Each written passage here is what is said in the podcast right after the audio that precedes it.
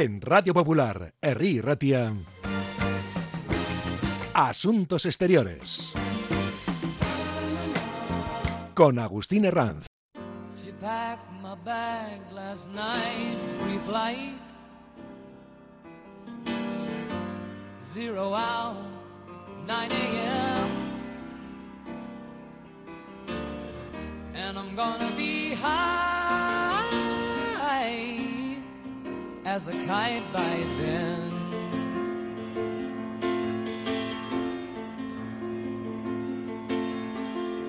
I miss the earth so much.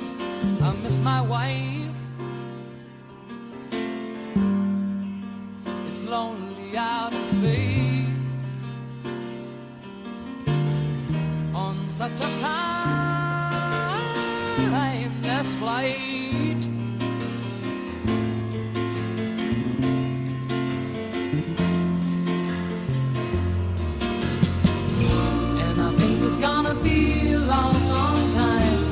Touchdown brings me round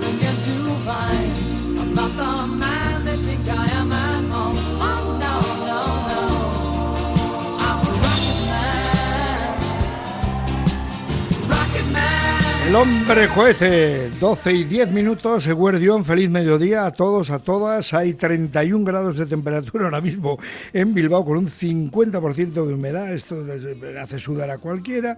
Y vamos a llegar a los 34 grados allá por las 2 de la tarde, me dicen. Y para mañana se esperan 20 grados, es decir, 14 grados menos y chubascos. Esto es lo que se llama regularidad. Bueno. Pues el hombre cohete, el amigo Elton John, que se despedía esta pasada semana de todo su público, dos años ha durado la gira de despedida del grandísimo Elton John y lo ha hecho en Estocolmo, su último concierto. Es talento puro y de talento puro y joven vamos a hablar.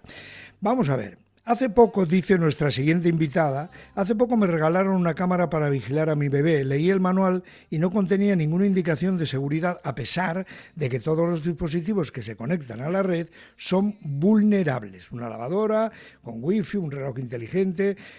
En fin, cámaras de seguridad. Esta murciana con la que vamos a hablar, que tiene 31 años, ha diseñado unas etiquetas para saber cómo de seguros son los dispositivos que conectamos a la red. Por ello, ha sido galardonada recientemente en 2021 con el premio de investigación de la Fundación BBVA y la Sociedad Científica e Informática de España, SCIE. Sara Nieves Mateu, ¿qué tal? Muy buenos días, bienvenida. Hola, muchas gracias. Buenos días. Muy buenos días. Bueno, eh, la verdad es que me, a mí me dejó un poco empatado cuando lo leí, te lo comentaba, pensar que, por ejemplo, tú decías una bombilla LED puede ser un coladero para delincuentes. Cuéntame, ¿cómo es esto?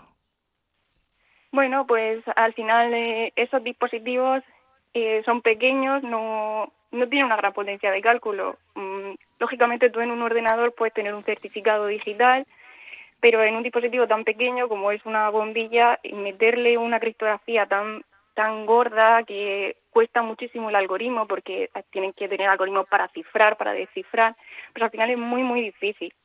Con lo cual, pues eh, al final está totalmente desprotegido y puede utilizarse para acceder a ese dispositivo y a través de él pues acceder a otros que estén igualmente desprotegidos.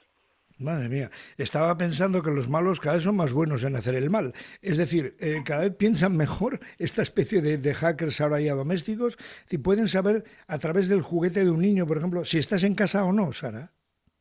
Claro, a, través del juguete de un niño, pues eh, ya sea porque el juguete tiene, por ejemplo, un micrófono, eh, puede estar escuchando las conversaciones. Si detecta pues que no que no se oye nada, por ejemplo, pues sabe que no hay nadie en casa o incluso a través de ese dispositivo puede acceder a otros como una cámara IP. Al final, pues eh, está todo conectado. Qué maravilla. Estaba pensando, por lo tanto, todos los dispositivos que se conectan a la red, como una lavadora con wifi, un reloj inteligente, una pulsera para contar los pasos, todo es, eh, nos hace vulnerables. Sí, realmente sí. Eh, hay que pensar, por ejemplo, que, incluso los dispositivos que tienen el, el, micrófono y que sirven para dar órdenes, para controlar otros dispositivos, eh, recientemente han salido también ataques de ultrasonidos que tú no los oyes, pero son comandos que están ahí, que lanzan al dispositivo y el dispositivo hace lo que le, el ultrasonido le está diciendo. Por ejemplo, le dice, oye, abre la puerta. Entonces, eh, es, es muy, muy peligroso. Madre mía. ¿Qué es la tecnología deepfake?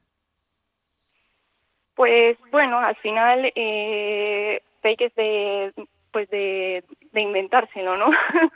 es simular que estamos, eh, por ejemplo, en un juguete de un niño, simular que, que somos los padres, o, por ejemplo, utilizando inteligencia artificial. Al final es un poco hacernos pasar por otra persona para conseguir lo que, lo que nosotros queremos. Madre mía. ¿Qué piensas tú, por cierto, Sara, de la inteligencia artificial? Bueno, pues puede ser muy buena, pero también con un mal uso puede ser muy mala, como todo en la tecnología. Eh, nos puede ayudar muchísimo porque al final está haciendo un procesamiento muy grande de los datos y sobre todo en medicina puede ayudar mucho. Pero en tema de seguridad, pues lógicamente mm, los ataques son aún peores porque están eh, son mucho más inteligentes. o sea, esos eh, puede utilizar eh, la inteligencia artificial para controlar un dispositivo y que ese dispositivo, pues ya con su inteligencia, utilice otros dispositivos de manera coordinada. Nuestra invitada también ha analizado en este proyecto que le ha dado tanto, tanta notoriedad, tantos premios, ahora hablaremos de ello, analizas la seguridad de los vehículos en un mundo eh, cada vez más hiperconectado, ¿no? ¿Alguien podría tomar el control de mi coche?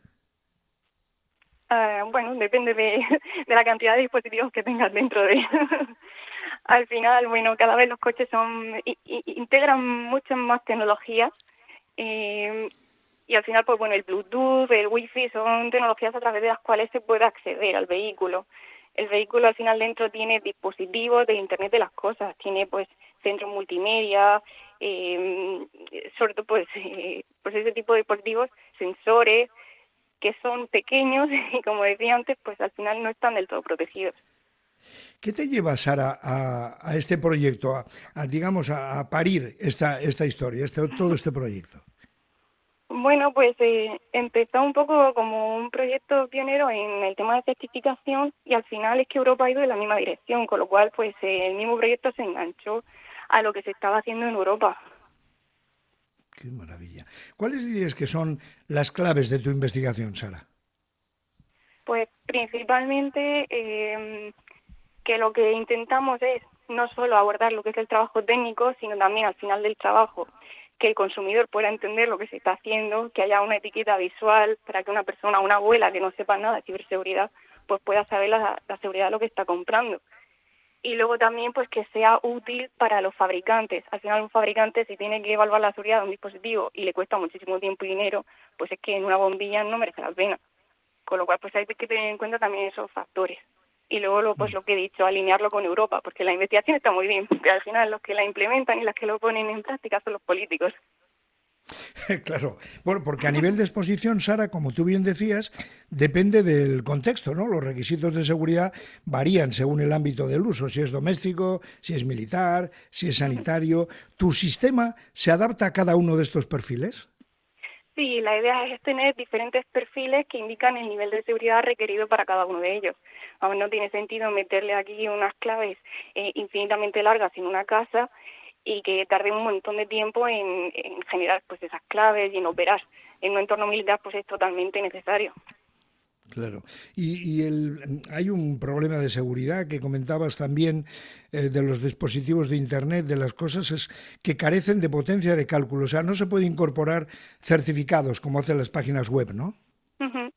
Sí, vamos, de hecho, un profesor también de, de aquí, de la Universidad de Murcia, estuvo trabajando en, eh, en meter ese tipo de, de, certificados en bombillas, con lo cual pues es, es un trabajo que, que, no es sencillo. Yo imagino que con el paso del tiempo, al final este tipo de dispositivos, la parte de hardware se irá evolucionando y al final pues será más fácil meterles, pero también va a ir evolucionando por otro lado el tema de la criptografía cuántica. Así que bueno, ya veremos Estamos- cómo, cómo avanza. ¿Cómo será tu hija o mi nieto? ¿Cómo serán en ese mundo que viene, verdad? Qué barbaridad. Uno se pone a pensar y, te vuelves medio loco. Nuestra invitada estudió matemáticas e informática en la Universidad de Murcia, ha diseñado un sistema, como estamos comentando, para evaluar y etiquetar la seguridad de todos los productos. El galardón de la Fundación BBVA y de la Sociedad Científica e Informática de España, la CIE, ha tenido una gran repercusión. Me imagino que esto, hombre, te ha ayudado ¿no? a trascender del entorno académico y es poder explicar tu trabajo como estás haciendo ahora, ¿no?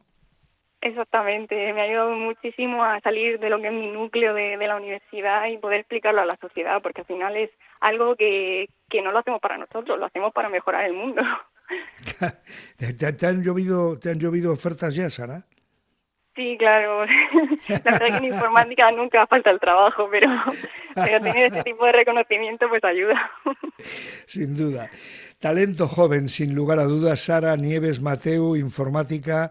Y eh, bueno, pues mm, a mí, a mí me pareció genial el trabajo que has hecho. ¿eh? Que es de todo esto, a alguien que nos esté escuchando que dice, ¿de qué, qué- qué demonios están hablando? ¿Tú qué le dirías? ¿Qué, qué, qué- le da? ¿Qué le puede aportar a este oyente que nos está, o a esta oyente que nos está escuchando ahora aquí en Radio Popular, en Herri Ratia? ¿Qué, qué, qué le importa todo esto? Quiero decir, ¿qué, qué le, le va a solucionar la vida, parte de su vida? ¿Cómo se lo contarías? Pues nada, yo le diría que, que bueno, sí, estamos rodeados de pequeños dispositivos que cada vez están entrando más en nuestra vida, pues de temas de cámara, de, de neveras con wifi, de relojes inteligentes, pero que, que sí, son inseguros, pero que estamos trabajando en intentar que todo sea más seguro y que, y que ese conocimiento llegue también al consumidor final. Vamos, no solo en investigación, sino también en Europa se está trabajando. Ojalá, ojalá que no sea solamente artificial la inteligencia, sino que sea también real y personal de cada uno y de cada una de nosotros. Talento joven, Sara Nieves Mateu, muchísimas gracias Sara por atendernos eh, y contarnos y explicarnos todo tu, bueno, todo, parte de tu, de tu proyecto, lo más resaltable y hasta donde podemos llegar los legos en la materia. Sara, muchísimas gracias, enhorabuena por los premios y nada, adelante a seguir investigando. Muchas gracias.